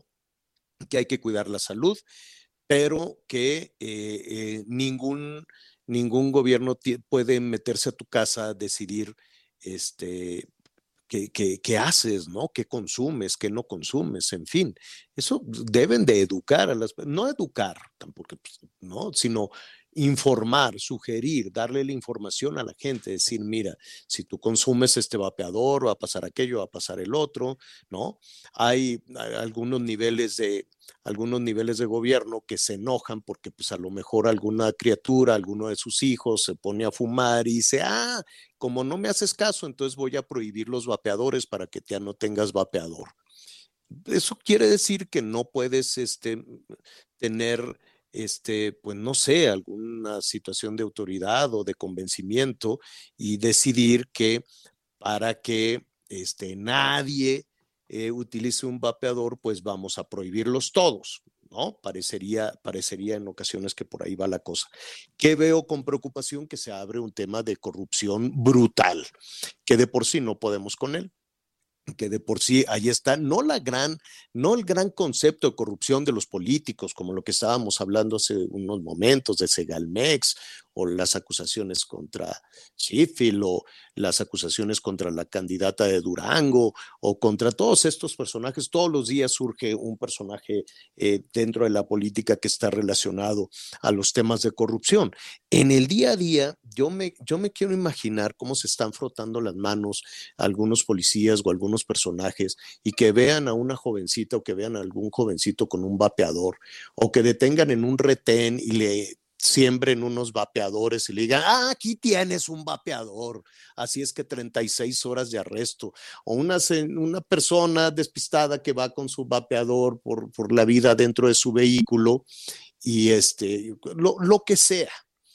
En el desconocimiento de este decreto y, y en lo, lo que queda es que hay multas muy caras, hay cárcel, eh, de arrestos de 36 horas, hay zonas donde sí, hay zonas donde no.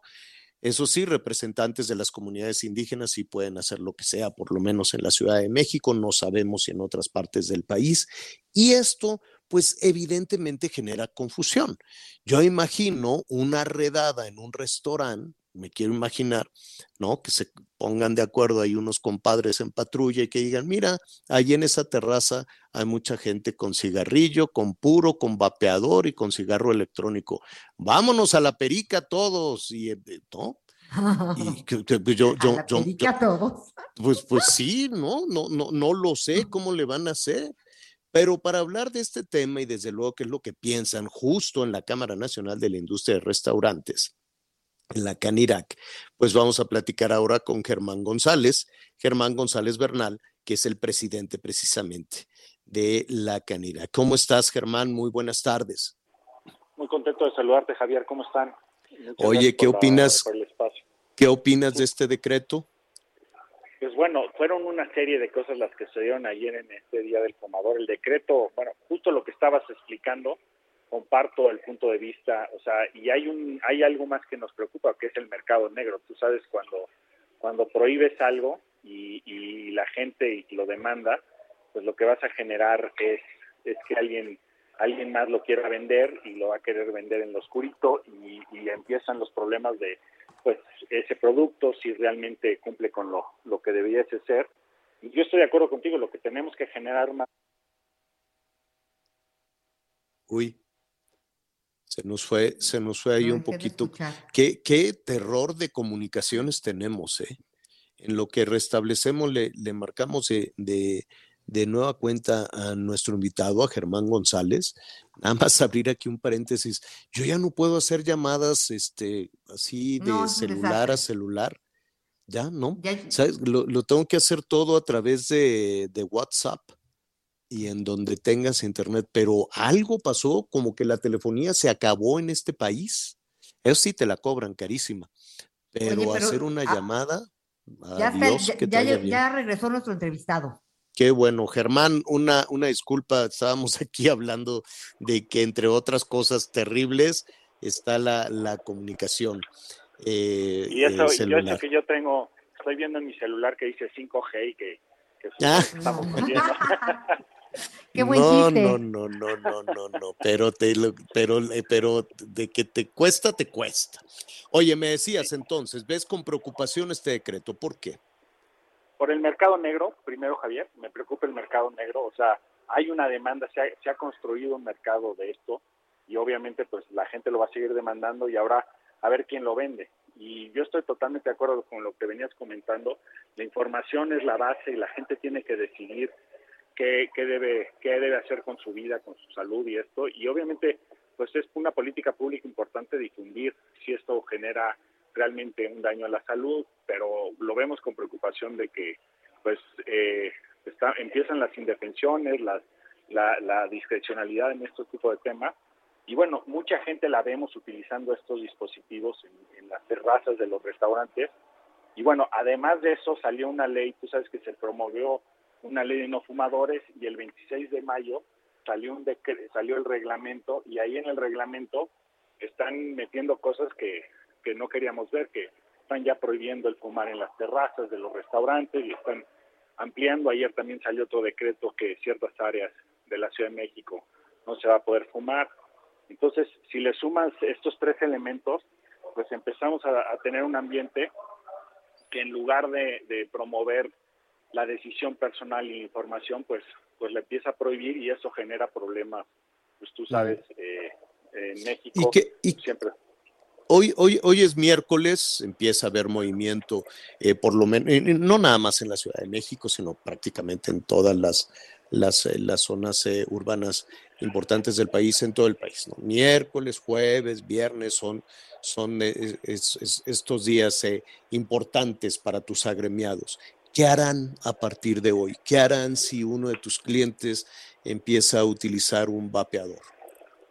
Pues mira, vamos a empezar a, generar señalización y avisar al público, porque este tipo de, de, de, decretos, pues es difícil que la ciudadanía permite rápido, entonces vamos a tener que hacer un, un proceso de concientización y decirles, oigan, pues esto sucedió ahora, no podemos, no podemos utilizar este tipo de vapeadores y empezar a, a, pelearlo, pero estos vapeadores los comprabas por, por, los, por las plataformas digitales, o sea, estaban súper difundidos, es algo que va a haber que hacer unos anuncios y una campaña muy importante para que la gente sepa que es algo que se está prohibiendo, ¿no? Eh, ¿Quién tiene la responsabilidad? O sea, tú, ¿hasta dónde llega tu responsabilidad como restaurantero o la responsabilidad, por ejemplo, una persona que tenga, que tenga un bar donde, bueno, ya con, con la clientela un poquito más desinhibida, pues me imagino que el problema va a ser un poquito más grande. Sí, contenerlo, ¿no? Es, es el, pues es un proceso, bueno, ¿cuántos años de, de, de estos reglamentos de no fumar en interiores y ir convenciendo? Y después viene el tema de las terrazas y que si hay niños y tal no puedes fumar, o sea, es un proceso que nos cuesta mucho trabajo y la ciudadanía no lo toma tan tan fácil, o sea, le, le estás quitando alguna, alguien, hay gente que le encantaba fumarse uh -huh. un cigarro después de, de, sobremesa y ahora lo canjeó por estos dispositivos y ahora le vas uh -huh. a decir que no va a poder hacer eso y pues vamos uh -huh. a tener confrontaciones, nos va a costar trabajo, pero bueno, pues tenemos que cumplir. Sí, con la, porque te con van la a te, te, van a decir de cosas a ti. Y, bueno, pues hay, hay algunas zonas de la ciudad, todos sabemos que son, que hay clientelas pues difíciles, ¿no? Algunos que parecen malosos o que definitivamente lo son. Este, qué complicación para un trabajador o para un gerente. Este, ¿quién, quién, antes de ir con Anita Lomeli, quién tiene esa responsabilidad? ¿Tú, eh, tus agremiados, los gerentes, los, las meseras, los meseros o la policía? Pues es, es algo que tenemos que estudiar definitivamente. En el establecimiento nosotros tenemos la responsabilidad de informar qué se vale y qué no se vale, como lo hemos hecho con el tema de, de fumar, ¿no? Y ahí nosotros sí normalmente limitamos cuando es un área de no fumar y una gente quiere fumar, pues le tenemos que, que, que, pedir que no lo haga, ¿no? Ese, ese va a ser, ahora el proceso es si saca un vapeador en una zona que hoy se permite fumar, este, pues vamos a tener muy difícil el manejo. Yo creo que vamos a tener que hacer una campaña muy intensa para que la gente, pues, se concientice de lo que estaba, lo de, de cómo llegó este, este, esta prohibición, ¿no? Uh -huh. Anita Lomelí te quiere preguntar, Anita. Es que, Germán, Javier, justo en relación a esto, pues una sociedad con prohibiciones al consumo no es más sana. Solo es una sociedad con acceso a un consumo menos confiable. La verdad, no tendríamos que haber empezado por la información y todas estas cosas antes que pensar en un decreto. Estoy de acuerdo contigo, Ana María. O sea, de acuerdo contigo. Es, es un tema muy abrupto y, y la realidad es que es un tema de algo que ya se generó un mercado. O sea, si fuera algo que está empezando y, y lo ves y tal, pero lleva ya este, bastante tiempo que la gente los está utilizando justo en, sustitución del cigarro, del cigarro común. Y bueno, ahora dejas el cigarro, pero quitas esto, entonces va a ser, va a ser, va a ser una transición complicada. No, Oye, no, va yo, a estar fácil. Yo, yo, yo me, me, temo que además se abre una enorme, enorme puerta a la corrupción, a, a pues algunos rivales, a algunos funcionarios, a, algunos este, policías incluso. El otro día en algunas terrazas estaba viendo cómo, cómo actuaban alguna policía y cómo pues unos gerentes corrían de una esquina a la otra. Entonces, eh, primero empiezan a, a, circular así despacito, despacito, y entonces con cara de, ah, mira, y sale corriendo un gerente, y les da una lana, y luego corre para el otro lado. Y le digo, oye, ¿qué pasa? No, pues es que pusimos una sombrilla y pues tenemos que pagar. Si a eso de, de, los espacios que le han ganado la calle, no sé si en todos lados, no, lo, yo, yo nada más vi una ocasión, yo no, no, no soy restaurantero, no sé si es una, si es una norma, una forma ya de, de, de operar y se ha abierto una canasta de, de, corrupción, pues ahora imagínate que empiecen a caminar despacito la patrulla y diga, mira, ahí están fumando, ahí está el vapeador y se bajan y oye, a ver, qué terrible lo que se viene se viene terrible. No, tienes, o sea, totalmente Javier y tenemos que tenemos que ser realmente eh, conscientes a las autoridades de que esto va a suceder y que, y que no lo podemos permitir. Y respecto al tema de las terrazas, afortunadamente pues es un tema que está en Gaceta, está y, y siempre hay algún policía, algún funcionario que quiere sorprender, pero básicamente hemos hemos encontrado que que, la, que está funcionando y que la gente está consciente de que pues, es algo que, que son espacios que se dieron, digamos, legalmente y que hay que hay que defenderlos y no tenemos por qué uh -huh. estar pagando ahí corruptelas, ¿no? Claro, y que la misma Claudia Sheinbaum defiende. El otro día le pregunté, me dice, no, la ciudad este, tuvo mucho dinamismo, mucha vida. Ella, ella defiende esa parte. Habrá que pasarle esa información, pues algún que otro bandido que anda tratando de sacar provecho de todo eso. Esto apenas comienza, ¿qué te parece si platicamos este, en un par de semanas y, y vemos este, cómo van solucionando todo este tema, Germán? Me encantaría y te voy contando a qué nos vamos enfrentando y qué, qué hemos optado por hacer para que nos ayudes a difundirlo y sí, sí es importante estar todos bien atentos cómo se vienen estos problemas. Perfecto, Germán. Gracias, Germán González Bernal presidente de la Cámara Nacional de la Industria de Restaurantes y Alimentos Condimentados. Gracias, Germán. Un abrazo. Encantado, Javier. Gracias, Ana María. Gusto en saludarlo. Buenas tardes. Muy buenas ah. tardes. Oiga, pues ya, este, qué, qué barbaridad. Y mira, mañana, porque hoy ya se nos viene también un poquito el, el, el tiempo encima, este, eh, perdón, es que creo que ya está el veredicto creo que ya está el veredicto, ¿no? Todavía faltan unos minutitos, ya está el veredicto, pero todavía no lo dan a conocer. Oh, a ver, ¿tú qué hora. crees que va a pasar? ¿Eh? ¿Tú qué crees este, que va a pasar? ¿Qué me gustaría a mí empate? Que les digan, ya váyanse a su casa, ¿no? Ya dense sí. la mano, guarden sus dineros, cuiden a sus hijos, cuiden su patrimonio, ya no se anden diciendo de cosas. Y este, pero pues, quién sabe quién sabe qué vaya a suceder. ¿Tú, Miguel, quién eso... crees que gane? Este, yo creo que, yo creo que ninguno, sinceramente yo creo que ninguno, yo creo que en ninguno de los dos casos les van a dar la razón y también que los van a mandar a su casa. Mira, los dos, los dos perdieron porque de verdad era innecesario esto horrendo que ya nos contabas, Javier, pero a mí se me hace que va a ganar Johnny Depp. Sí, a ver, a ver, pero, bueno. pero ganar en el sentido de la, que de, sí de lo difamaron la, y que tendrán que pagar 50 sí, millones exacto, de dólares. Exacto, sí, ganar el juicio. No lo creo. Híjole, ¿sabes quién está muy atenta a eso? Nos quedan unos minutitos de programa, la Linet Puente. Entonces, este, le, le, le, le vamos a marcar. Le, un le estamos poco, marcando. Un poco, sí, un poco para que nos diga precisamente en, en qué va a quedar esta situación. Qué barbaridad. Y atención nuestros amigos allá en la península de Yucatán, Quintana Roo, en eh, Yucatán y bueno, pues todas estas eh, situaciones de tormenta pues, les afectan muchísimo Campeche, Tabasco, sur de Veracruz. Les va a seguir lloviendo, Miguelón. Oye, pero, yo no entiendo. Yo, yo jamás había escuchado este término. Perturbación tropical número 91. ¿Eso es lo quién lo dijo? Es lo que se, está formando en la costa sur de Quintana Roo. déjenme este, decirle, de, Miami de, ah, bueno, si lo dijeron en perturbación, de perturbación tropical, luego se convierte en tormenta, luego en huracán.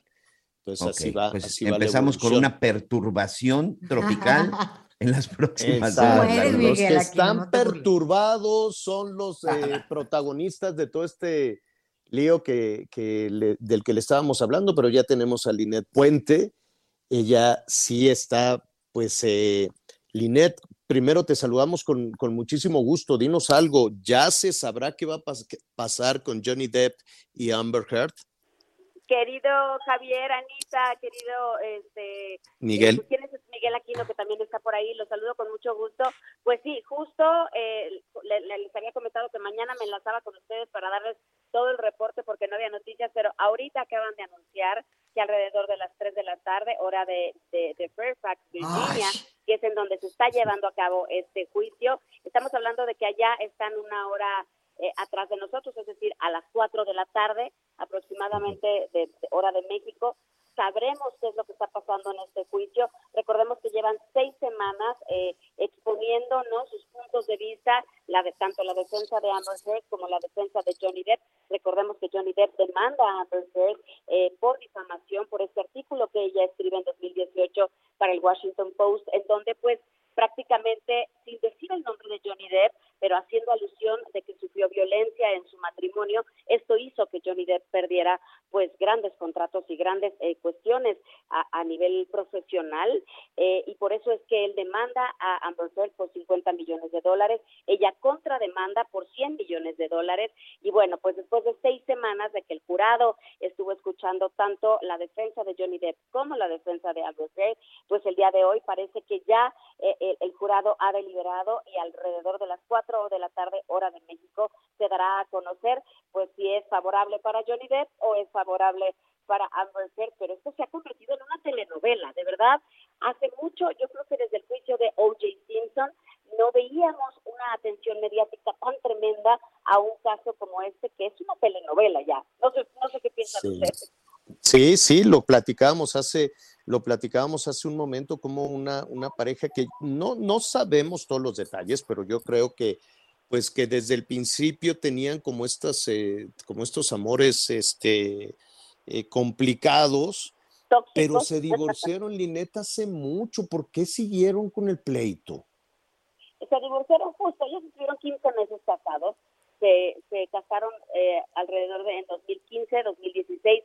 Ella es que interpone esta denuncia en contra de Johnny Depp eh, por violencia doméstica. Ella pide una orden de restricción en contra de Johnny Depp y a partir de ahí pues obviamente empieza, empiezan los dimes y empieza a decaer la, la fama y el prestigio que tenía Johnny Depp como uno de los mejores actores de su generación. Pero es hasta 2018 que ella escribe este, este artículo en el Washington Post en donde pues prácticamente eh, pues lo difama sin decir su nombre, que esa es la defensa principal de, de Amber Heard, que ellos dicen, oigan, ella escribió un artículo y ella nunca lo mencionó a él, sin embargo, pues era muy lógico que se refería a Johnny Depp y a partir de ahí mm. él empieza a perder todo, como la franquicia de, Piratas del Caribe, por ejemplo, que era pues uno de sus grandes personajes de la carrera, pierde también esta esta franquicia de animales fantásticos de esta saga de, de Harry Potter que, que se ha hecho. Entonces, por eso es que en la, en la demanda, sí, ya son muchos años, ya son seis años de este litigio y de este pleito que tienen entre ellos, pero definitivamente lo que ha sucedido en estas últimas seis semanas que inició el juicio eh, por difamación de Johnny Depp contra Amber Heard es que pues se ha puesto la cosa pues más difícil y ha acaparado la atención de todos. La manera en la que la defensa de Johnny Depp ha, ha, expuesto los argumentos a favor del actor ha sido tremenda que incluso Amber Heard en una de las declaraciones dijo es que a mí me amenazan de muerte diario por todo lo que está pasando. Yo quiero tener a la abogada de Johnny Depp, yo no sé hacer. Oye, oye, Linet, se nos vino tiempo encima. ¿Qué te parece si estamos pendientes de, de, lo que, de lo que se anuncie y platicamos mañana? Y ya nos dices quién es quién, qué pasó, qué resolvió el juez. Capaz que les dicen, ya tranquilos, ya dense la mano, váyanse cada quien a su casa, cuiden su no dinero. Creo que pase. ¿no? bueno, no quién creo sabe. Que pase. Creo que alguien va a ganar 50 millones de dólares o 100 millones de dólares, pero por supuesto que el veredicto y lo que pase este día, porque ya están los medios apostrados allá afuera de, de, de la corte en Virginia, ya les contaré mañana con lujo de detalles, Carlos. Perfecto, Linet, te agradezco muchísimo. Mientras una sopita caliente, ¿qué te parece? Bueno, Claro de sí. verduritas, ándele pues. Claro que sí, Bueno. un bolillo susto. Exacto. Gracias, Linet. abrazo. Linet Gracias, Puente, un nuestra compañera Miguel, a todos. Bye. de entretenimiento y espectáculos en Besos, el equipo de Pati, besos. de Pati Chapoy. Ya nos vamos, pues oye. Pues a las tres nos picoteamos a ver quién, ga- quién ganó. Sí. ¿no? Oye, Miguelón, rápidamente nada más. Entonces es una mm, ¿qué? De, este, perturbación. Perturbación. Sí, ese Bueno. nombre muy- muy raro. Muy- Sí, es una perturbación tropical que se está formando aquí en la zona del, del- del sureste, principalmente frente a la zona de, en, en la zona de la península, Javier, y que bueno, pues vamos a estar muy pendiente. Como tú dices, Bueno. esta perturbación tropical 91 podría convertirse en tormenta y pues esperemos que de ahí no pase. Por lo pronto les digo, ¿eh? Está lloviendo. Ahorita aquí desde donde estoy transmitiendo, está lloviendo en la zona de Cancún, en la zona de Solidaridad, en la zona de Tulum. Bueno, pues, Bueno, pues habrá cuídate, que- que Miguelito. tomar precauciones. Sí, sí, sí. Muchas Gracias, gracias. Miguel. Gracias, Anita Lomelí. ¿Sopita de fideo o, o Buenas cómo? tardes. Sí, de coditos, ¿no? De boda. Bueno, sopita de boda. Con cremita, Bueno, sí. ándele pues. Muy bien, gracias. gracias. Anita, gracias Miguel. Yo soy Javier Alatorre, lo espero a las diez y media de la noche en Hechos con las noticias Azteca 1 y mientras tanto siga con nosotros en el Heraldo Radio.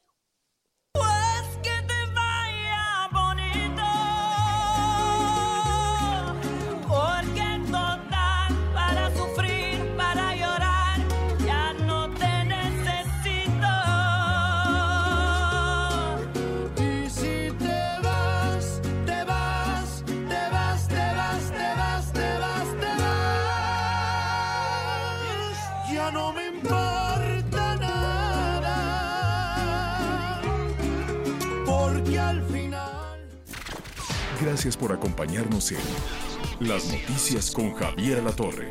Ahora sí ya estás muy bien informado.